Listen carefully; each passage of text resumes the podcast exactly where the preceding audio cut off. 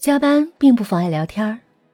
不知是谁提出了关于许愿的话题，好像就是高珊珊，那个单眼皮的瘦女孩。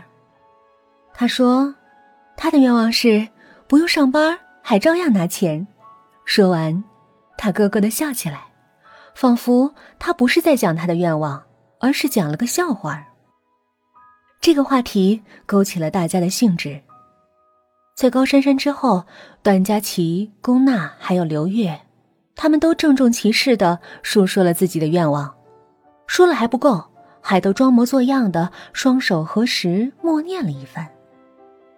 刘月觉得好玩，还撕了页信纸，把每个人的愿望都记了下来。那张纸，就是刘月现在拿在手里的这一张。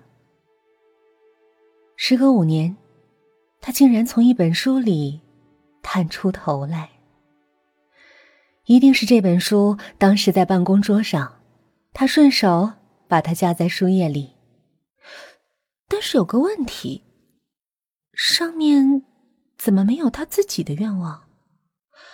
他记得自己也是许了愿的，但不知为什么没有记在上面。他努力想，自己到底许了个什么愿，想不起来。有点遗憾。他端详着这三行潦草的字迹，忽然感到这事儿挺有趣了。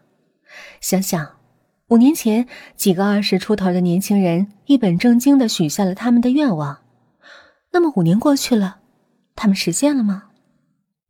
他找出了那个黑皮的通讯录，从几百个名字中寻觅到了高珊珊。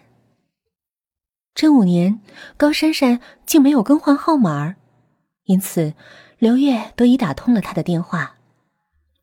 他们先是惊奇、欣喜、大喊大叫，然后彼此嘘寒问暖，询问这五年的情况。